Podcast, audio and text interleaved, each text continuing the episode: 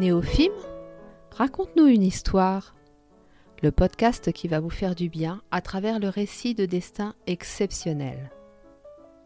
Chacun de ces héros de la vie ordinaire vont vous transmettre un très beau message d'espoir et d'amour. Vous êtes confortablement installé Alors ouvrez grand vos oreilles et votre cœur d'enfant et préparez-vous à ressentir de très belles émotions.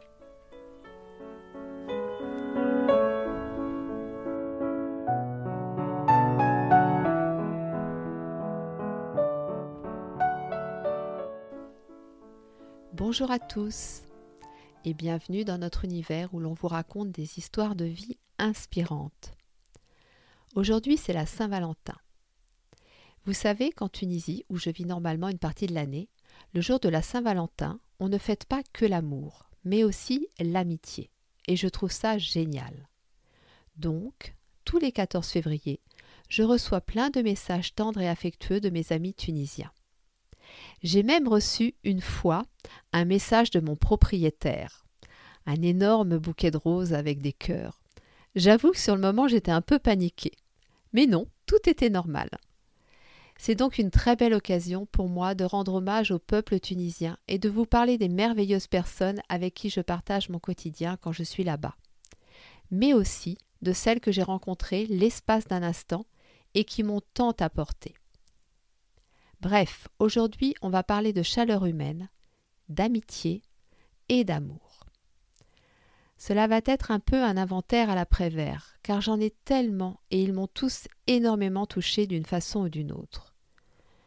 Comme ce jeune qui m'a aidé dans l'avion parce que j'avais mes béquilles et que j'avais du mal à mettre la valise dans le coffre cabine, et qui m'a retrouvé à l'endroit où on réceptionnait les valises. Ça faisait quatre mois qu'il n'avait pas vu sa femme eh bien, il est resté auprès de moi pour pouvoir mettre toutes mes valises sur le chariot et pour être sûr que voilà, je n'étais pas en difficulté. Ça, ça m'avait beaucoup touché, je me souviens. J'ai aussi eu l'occasion de rencontrer une femme extraordinaire, Yasmina. C'était un vol Paris-Tunis. Elle euh, voyageait pour raisons professionnelles. Et pendant deux heures et demie, on a cessé de parler, mais comme si on se connaissait depuis toujours. C'était en 2017, si je ne me trompe pas. On ne s'est pas vu pendant trois ans et on s'est retrouvés cet été. Et c'était extraordinaire. C'était comme si on s'était quitté la veille. Et je sais qu'on se reverra. Je sais que j'ai des choses à vivre avec elle. Et voilà, j'ai hâte de la retrouver. Il y a aussi ces personnes que je vois au péage qui essayent de gagner quelques centimes, quelques millimes en vendant des galettes, des tabounas. C'est un pain plat et d'autres petites choses comme ça. Ces personnes, on voit que on peut lire les épreuves de la vie sur leur visage et à chaque fois elles me touchent beaucoup. Elles sont là par des parfois des températures extrêmes et voilà, elles sont courageuses, vraiment très courageuses. Il y a aussi ce jeune handicapé à Mamet qui vend des roses dans les salons de thé, dans les cafés ou sur la plage et je le croise très régulièrement. C'est incroyable le nombre de kilomètres qu'il fait par jour. Je suis sidérée. Et pourtant, je vous assure qu'il a du mal à marcher, mais il a une volonté incroyable. Et je le vois du matin jusqu'au soir, parfois très tard. Il ne lâche rien. Bien sûr, il y a eu ce cancer que j'ai eu, enfin qu'on m'a découvert en 2017. C'est là-bas qu'on l'a découvert. Une gynécologue extraordinaire J'allais la voir pour quelque chose de totalement bénin. Et eh bien, en Tunisie, lorsque vous voyez un médecin, vous avez une vraie consultation avec un vrai examen clinique approfondi. Et c'est comme ça que j'ai eu la chance qu'elle découvre ces deux tumeurs qui, voilà, qui n'étaient pas très grosses, mais qui étaient quand même là et qu'il fallait absolument traiter. Et justement, quand euh, j'ai su que j'avais ce cancer, j'ai décidé de faire tous mes examens sur place en Tunisie avant de rentrer en France pour me faire soigner. Et là, j'ai eu l'occasion, une fois de plus, de rencontrer des gens sur un très court temps, mais qui m'ont vraiment marqué et qui m'ont beaucoup apporté.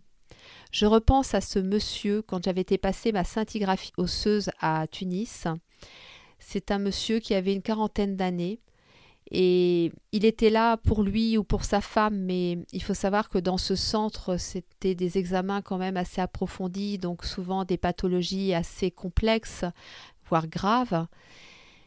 Il avait, je me souviens, une veste de costume, et en fait, il n'avait rien sous sa veste. Elle était fermée, mais il n'y avait pas de chemise. Et le pantalon était un peu court. J'ai pu deviner assez facilement que ce costume, soit il l'avait acheté au souk pour venir à Tunis, soit il l'avait emprunté à quelqu'un de sa famille et que malheureusement il n'avait pas la chemise qui allait avec. Et pourtant, voilà, il avait un sourire jusqu'aux oreilles. Il était là avec ses deux petits garçons. Alors je suppose que c'était euh, le temps d'attendre le résultat des examens. Et je l'ai vu sortir euh, du cabinet de radiologie. Et en face, il y avait une place avec euh, un petit parc. Et en fait, il a pris ses enfants en photo. Et je pense très certainement que c'est quelqu'un qui venait à Tunis pour cet examen, mais qui avait très rarement l'occasion de venir euh, dans cette grande ville et qui voulait absolument immortaliser cet instant avec ses enfants. Et je me disais, waouh, il est là pour quand même quelque chose d'important, de peut-être voire grave pour lui, pour sa femme, pour quelqu'un de sa famille. Et il a ce sourire jusqu'aux oreilles et, et il prend ses enfants en photo. Euh, comme s'il voulait en fait capter le bonheur au milieu de, de, l'épreuve, quoi. Et ça, vraiment, ça m'a boosté, ça m'a redonné confiance. Il y a aussi ce vieux monsieur. Alors là, c'était à Nabeul. Je venais de déposer mon scanner au radiologue pour qu'il l'interprète. Et donc, je redescendais l'escalier, je sors dans la rue. J'étais un petit peu perturbée parce que le scanner était censé définir si j'avais des métastases ou pas. Et clairement, ça, voilà, c'était quand même un stress de, savoir à quel stade j'en étais de ce cancer. Donc euh, j'avais mm, du mal en fait à me réancrer.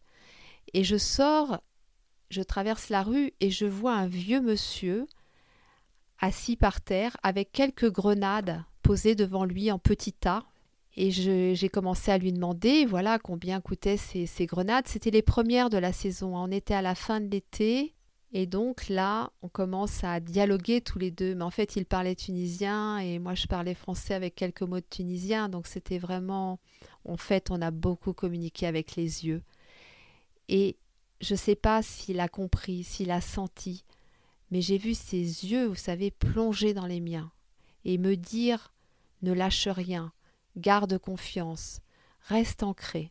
Et ça m'a fait un bien fou. C'est comme si je, je me reconnectais à moi-même, en fait.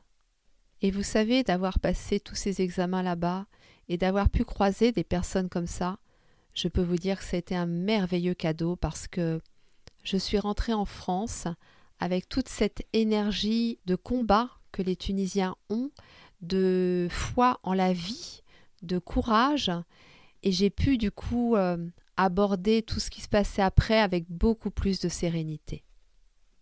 Il y a aussi cette jeune fille que j'ai croisée sur la plage un jour à Mamet. J'étais assise et je regardais la mer et en fait le lycée d'Amamet donne sur la plage.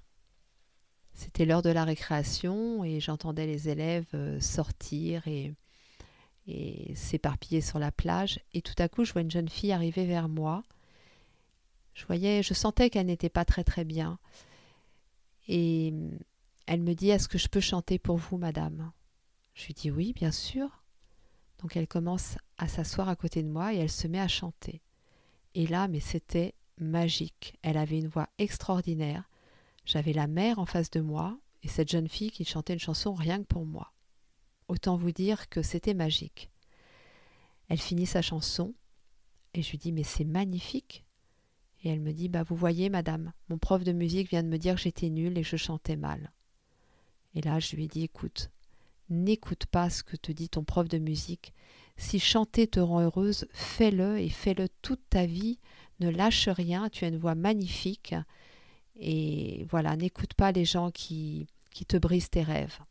Elle s'est levée, elle m'a dit bah, Je dois retourner en cours. Je vous remercie, madame, vous êtes très gentille. Elle est partie. Je ne l'ai plus jamais revue, mais je pense à elle très très très souvent parce que j'ai senti qu'elle avait une vie difficile et qu'elle se raccrochait à ça et je trouvais ça très dur de briser son rêve de cette façon-là. Il y a aussi ma famille à Kerouan et à Amamet.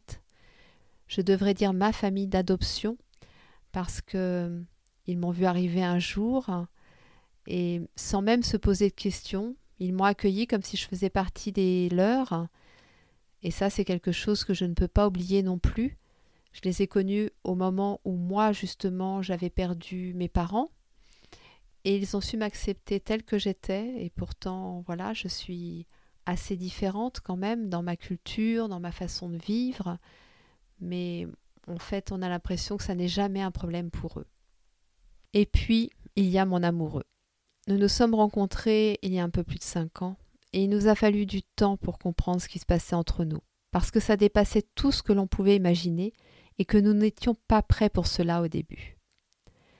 Puis, c'est vrai, peu à peu, toutes les barrières sont tombées les unes derrière les autres, emportant tous nos préjugés, et Dieu sait si on en avait, surtout moi, et nos questionnements incessants. Il nous a fallu apprendre à faire confiance en la vie, en quelque chose de beaucoup plus grand que nous, à lâcher prise sur nos croyances afin d'embrasser ce qui était une évidence, l'amour de deux êtres que tout sépare mais que la vie a choisi de réunir. Alors bien sûr, dit comme ça, ça fait un peu comédie romantique euh, à la Netflix. Et même si l'amour est plus fort que tout, le quotidien reste quand même un vrai challenge, je vous rassure. Je sais que mon amoureux a douté autant que moi au début, même s'il ne veut pas le reconnaître. Mais, comme le capitaine du navire qui traverse la tempête, il ne montrait rien de son inquiétude, de ses doutes, et il restait fixé sur l'horizon avec l'intime conviction que nous traverserions toutes les tempêtes sans faire naufrage une seule fois. Des tempêtes, il y en a eu. Déjà la différence d'âge, bien sûr, qui a été pas évidente pour nous à accepter, la barrière de la langue au début aussi, qui nous a amené à développer une communication bien particulière, mais c'est là qu'on se rend compte qu'on a énormément de ressources en la matière. La différence de culture aussi, même si c'est quelque chose que je trouve très enrichissant dans un couple, mais effectivement, ça peut amener des difficultés. Et c'est là que c'est super important de dialoguer, de communiquer, d'expliquer à l'autre que ce qui est évident pour lui ne l'est pas pour nous, et inversement. Bien sûr, il y a eu aussi, et il y a toujours la distance. Il y a bien sûr les malentendus que tout couple connaît. Il y a eu son accident, il a eu un accident de voiture assez sérieux, et c'était au moment de ma radiothérapie, donc c'était impossible pour moi de euh, revenir en Tunisie pour venir le voir. Ça, ça a été terrible pour nous. Il y a bien évidemment eu mon cancer, puisque j'ai fait le choix de venir me soigner en France auprès de mes enfants et lui devait rester là-bas pour son travail. Donc ça a été très difficile pour nous deux, ces périodes de séparation où moi je vivais des choses quand même assez particulières et lui qui ne pouvait pas être à mes côtés pour euh, me soutenir comme il aurait voulu. Donc ça, été une vraie épreuve. Et puis pour finir, bien évidemment, la Covid qui nous amène à vivre des périodes de séparation très longues. Et c'est tout ce qui fait notre histoire qui a vraiment révolutionné mon rapport à l'amour. J'ai compris à travers nos épreuves, alors nous on appelle ça des dodanes entre nous, j'ai compris qu'aimer n'était pas posséder. Ça paraît évident dit comme ça, mais si l'on prend le temps de regarder notre rapport à l'autre, il y a très très souvent la peur de le perdre. Alors, c'est humain et légitime, mais nous le savons, cela arrivera un jour ou l'autre. Dans mon histoire avec mon amoureux, j'ai compris que ça ne servait à rien d'avoir peur. Vous savez, on dit souvent la peur n'évite pas le danger, mais c'est tellement vrai. J'ai appris aussi que cela laissait planer des ombres sur la relation, qui, elle, n'a besoin que de lumière. Que chaque moment passé ensemble est un vrai cadeau. Et vraiment là, on peut dire qu'en ce moment, on le sent encore plus. Que le plus important était de vivre le plus possible dans l'instant présent et dans la gratitude de ce que cet amour nous permettait de vivre. Et que même si la relation cesse un jour, le lien, lui, est indestructible, et que lorsque l'on a compris ça, on effleure du bout des doigts l'amour inconditionnel. Alors, pour le moment, nous sommes ici sur Terre, et nous voulons continuer à vivre pleinement cet amour atypique, malgré les dos d'âne, parce que la lumière qu'il nous apporte est plus forte que les nuages qui l'assombrissent parfois. Je vous souhaite à tous de vivre l'amour avec légèreté, avec cette joie enfantine qui sommeille au fond de nous, de sentir ce lien qui est l'essence même de ce qui unit les cœurs et qui ne redoute ni la séparation ni la mort. Que cette journée et toutes celles qui suivent soient pleines d'amour, à commencer par l'amour que vous allez vous donner à chaque instant en prenant soin de vous, puis celui que vous allez vibrer pour l'autre et que l'autre va vibrer pour vous. Néophime et moi-même, nous vous souhaitons une très belle Saint-Valentin.